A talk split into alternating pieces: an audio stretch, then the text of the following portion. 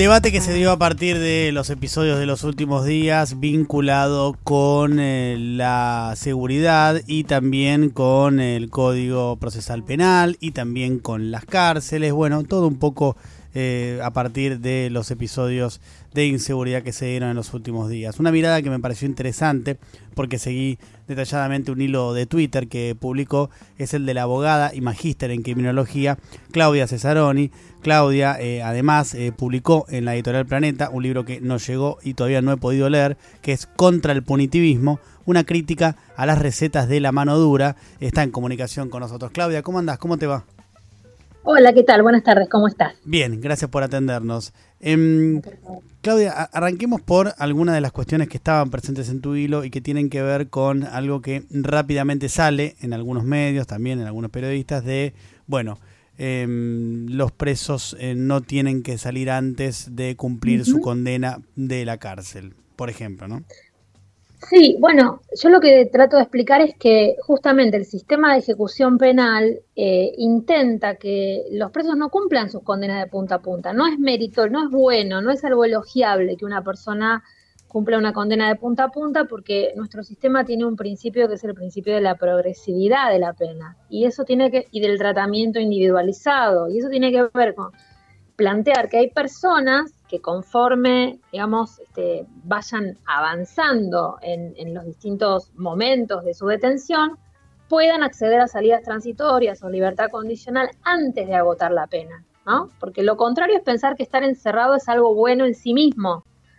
Eh, y eso, digamos, no, no, no quiere decir que, esté, que sea bueno pasar tantos años presos si ese tiempo no se puede utilizar para, por ejemplo, estudiar, acceder a, a un oficio, etcétera, ¿no? Entonces ese es un poco el sentido de plantear, no es bueno en sí mismo que la gente esté privada de libertad todo el tiempo de la condena, Claro, ahí eh, aparece el sentido común y lo que alguien puede decir es, bueno, una persona que mm, cometió un delito muy grave, como por ejemplo un asesinato, eh, ¿por qué no debería estar hasta el final dentro de la prisión cumpliendo su condena? Es que lo que pasa es que bastante complejo hablar en general, justamente sin discriminar casos particulares. Las, las personas que cometen delitos más graves están más tiempo presas y la proporcionalidad de tiempo que tienen que estar presas para acceder a algunos de esos derechos, las salidas transitorias o la libertad condicional, que no son concesiones graciosas, son derechos, están en el sistema hay una ley, que es la ley 24660, que se llama Ley de Ejecución de la Pena Privativa de la Libertad, que establece una serie de principios. El principio básico es el principio de reinserción, es decir, la gente no va presa, supuestamente, para ser castigada, va presa para ser reinsertada en la sociedad, ¿sí? Y esa reinserción puede darse antes, digamos, y está contemplado en la ley, si esa persona va demostrando a lo largo del tiempo que, bueno, aprovecha, digamos, las posibilidades que tiene insisto, de estudiar, de aprender un oficio, de relacionarse de otro modo con su familia. Esto es lo que debería suceder además, porque eh, ese principio de, progresividad no está vigente solo en la Argentina, son principios vigentes, nosotros nos copiamos esa ley de la legislación española, en Brasil, en Chile, digamos, en todos los países está vigente este principio de que lo ideal es que la persona se vaya cumplidos ciertos requisitos temporales. Por eso, si vos tenés una pena, suponete, en un homicidio simple, tenés una pena de 20 años, vas a tener que esperar a la mitad de la condena para tener una salida transitoria, que es salís una vez cada 15 días y volvés a entrar. Vas a tener que cumplir dos tercios de la condena para poder acceder a la libertad condicional. Si tenés una pena de 20 años, eso quiere decir que tenés que esperar como 14 años para tener libertad condicional. Si tenés una pena más chica porque cometiste un delito menos grave, suponete un robo, entonces te condenan a cinco años de cárcel, bueno, tendrás que esperar dos años y medio para una salida transitoria y dos tercios de cinco mm. para la libertad condicional. O sea, es proporcional, no es que si matás al año vas a salir, eso no existe, es mentira, es falso y además, lamentablemente, todo esto que yo te estoy diciendo era en la ley original 24660, que era una ley del año 96, o sea, del pleno menemismo. la última reforma que se hizo a esa ley, de sucesivas reformas que se fueron haciendo del 2004 en adelante, la última reforma, que es la llamada Ley Petri 2017, anuló prácticamente esos derechos para gran cantidad de categorías de personas que cometen delitos. Es decir, ese principio del tratamiento individualizado, porque no es igual, no todas las personas que roban o todas las personas incluso que cometen delitos más graves, por ejemplo, un homicidio en ocasión de robo, no son iguales. No son iguales. Claro. No deberían ser tratadas igual, porque todas son distintas. Entonces, el tratamiento, esa, esa intervención estatal que se puede hacer sobre una puede no tener ningún resultado.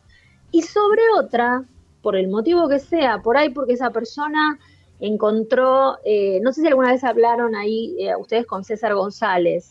Sí. Eh, César es, bueno, César es un chico que siempre cuenta que él, haciendo un taller, creo, de magia, el profe le dio, le empezó a tirar libros de Rodolfo Walsh, de qué sé yo, de, autores, ¿no? pero sobre todo él siempre menciona el de Walsh. Eso le, cambió la cabeza. Era un pibe del barrio Carlos Gardel, este, que estaba ahí por haber robado, por robo con violencia, y el acceso a algo que él nunca había visto ni, ni, ni sentido, que era la atención de un profesor que le empezó a llevar literatura, le cambió la cabeza. Y César hoy es cineasta, escritor, digamos, salió de la cárcel, no creo, espero y no quiere, y sé que no va a volver a entrar. Ahora, eso le pasó a él, por ahí a su compañero de ranchada, no le va a pasar eso, ¿no? Entonces, justamente esa idea del tratamiento individualizado tiene que ver con que todas las personas son distintas y pueden algunas eh, lograr salir antes porque acceden a, algo, que les cambia la cabeza o aprenden un oficio, otro puede ser porque tiene un hijo y, quiere dejarse de, andar corriendo este peligro y provocar daño a otras personas porque eso le, modifica, bueno, lo que fuere. Todo eso con esta última ley ha sido modificado. Y hmm. prácticamente se transforma la cárcel en categorías de personas que no pueden acceder a esos derechos. Entonces, cuando están pidiendo más cárcel, más pena, nosotros tenemos penas ahora de hasta 50 años. ¿Cuántos más quieren de pena? Eh, estamos hablando con Claudia Cesaroni, Claudia es abogada y magíster en criminología. Eh, publicó hace poco el libro en el Editorial Planeta Contra el punitivismo, una crítica a las recetas de la mano dura. Me agarro de esto último, eh, Claudia. ¿Cuáles son las críticas? obviamente es un libro grande el que has escrito al respecto, pero una, una leve síntesis, algunos títulos de la, la crítica a las recetas de la mano dura. Bueno, justamente todo lo que se está diciendo en estos días, ¿no? O sea, capítulo a capítulo, son 10 capítulos más un análisis de lo que pasó en la pandemia y el encierro, que ahí se construyó otra gran mentira que se sigue repitiendo de modo infame y vergonzoso. Además, habría que hacer simplemente recolectar los números de presos que se dicen que se liberaron por la pandemia. Empezaron con 5.000, 6.000, el otro día escuché 16.000, o sea, un delirio, ¿no? Digamos, números que se tiran eh, falsamente, ya se aclaró eso, se aclaró que finalmente se liberaron, en, porque todos los años entran y salen presos a la cárcel. La gente tiene a veces una idea un poco equivocada de pensar que porque leyó en el diario que X robó, esa persona ya tiene que estar presa. Y hay algo que se llama principio de inocencia y algo que se llama derecho al debido proceso.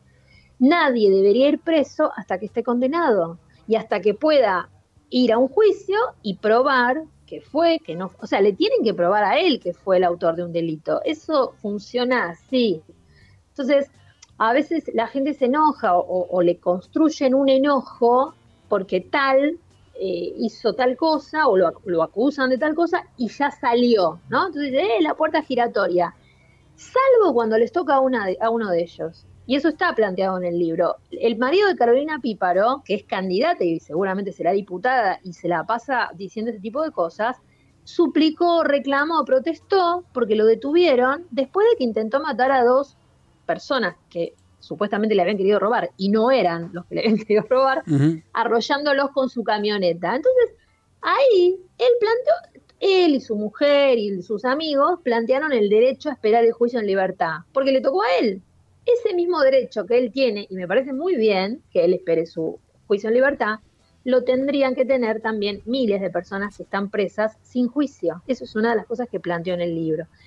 La otra que cuestiono es lo que aparece también y volvió a aparecer ahora en boca de Vidal y otros personajes, la baja edad de punibilidad. Otra vez, la misma historia. O el propio Larreta diciendo otra vez otra mentira. Larreta acaba de decir, ¿cómo puede ser que un chico de 16 años o un adolescente de 16 años pueda votar y no sea punible? Bueno, o es un ignorante o tiene mala fe, porque nuestra ley vigente, que es una ley de la dictadura, la ley, el régimen penal de la minoridad, establece la edad de punibilidad a los 16 años. La Argentina ha sido condenada por la Corte Interamericana de Derechos Humanos por aplicar penas de prisión perpetua a adolescentes. Yo soy abogada de un chico condenado a 34 años de cárcel por delitos que cometió a los 17 años. Entonces, trato de desmontar en, en, el libro, hay un capítulo dedicado al tema de drogas que escribió una compañera, una colega eh, esa socióloga, eh, colega, compañera del CEPOC, digo, eh, Silvana Garbi, justamente sobre este planteo de la guerra contra el narcotráfico. Eh, bueno, son todos los, los tópicos, la, idea de que las cárceles tienen que estar lejos de, de los lugares donde vivimos nosotros los normales, entonces es un capítulo donde hay mucha participación de familiares, de detenidos, porque hay una especie de doble vara cuando se mira al el dolor que padecen determinadas familias, ¿no? Y las familias de los detenidos padecen muchas situaciones dolorosas y a nadie le importan, como si fueran culpables también ellas, ¿no?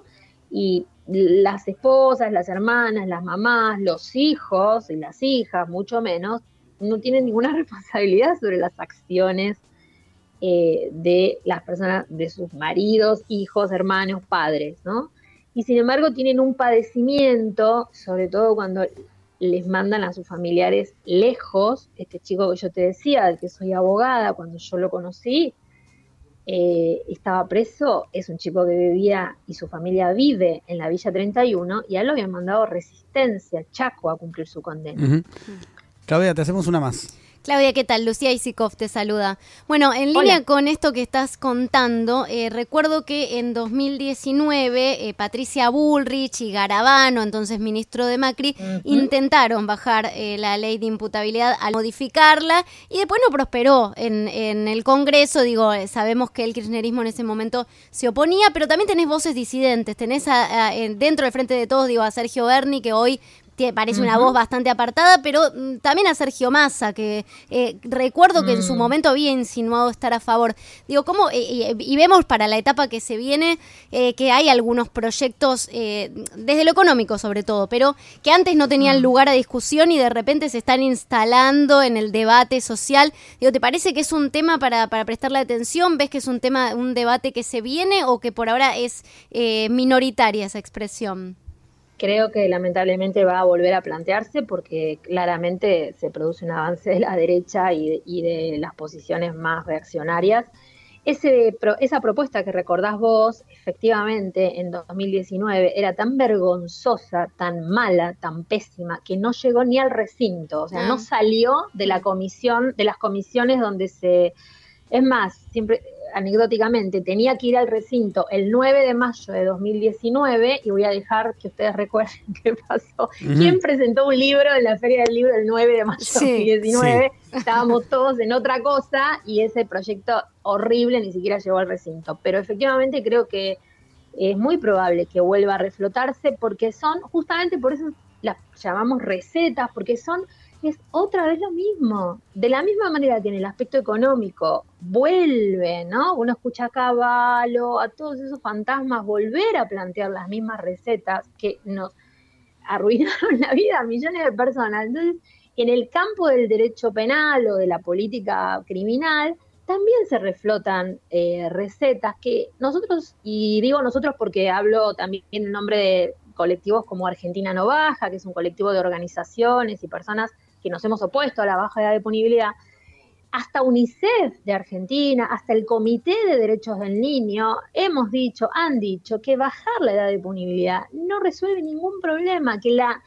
el, el delito cometido por personas menores de 16 años es absolutamente ínfimo y que lo que hay que hacer con los pibes y pibas de 16 años es sacarlo de la pobreza. El 63% de los pibes menores de 18 años está bajo la línea de pobreza. Entonces, la verdad que es vergonzoso y mucho más si, si en boca de personas que pertenecen, digamos, al, gobierno y, al, frente, que se planteen eh, y espero que, efectivamente sigan quedando como expresiones absolutamente minoritarias y como ha venido sucediendo desde 2009 en adelante, el, el Frente de Todos, antes el Frente para la Victoria, el Frente de Todos mantenga la posición de oponerse a la baja edad de punibilidad, que no quiere decir no revisar la ley vigente, porque es una ley de la dictadura y habilita a que se impongan penas como la que te mencionaba antes de 25, 30, 34 años a adolescentes. Tiene que revisarse esa ley sin baja edad de punibilidad.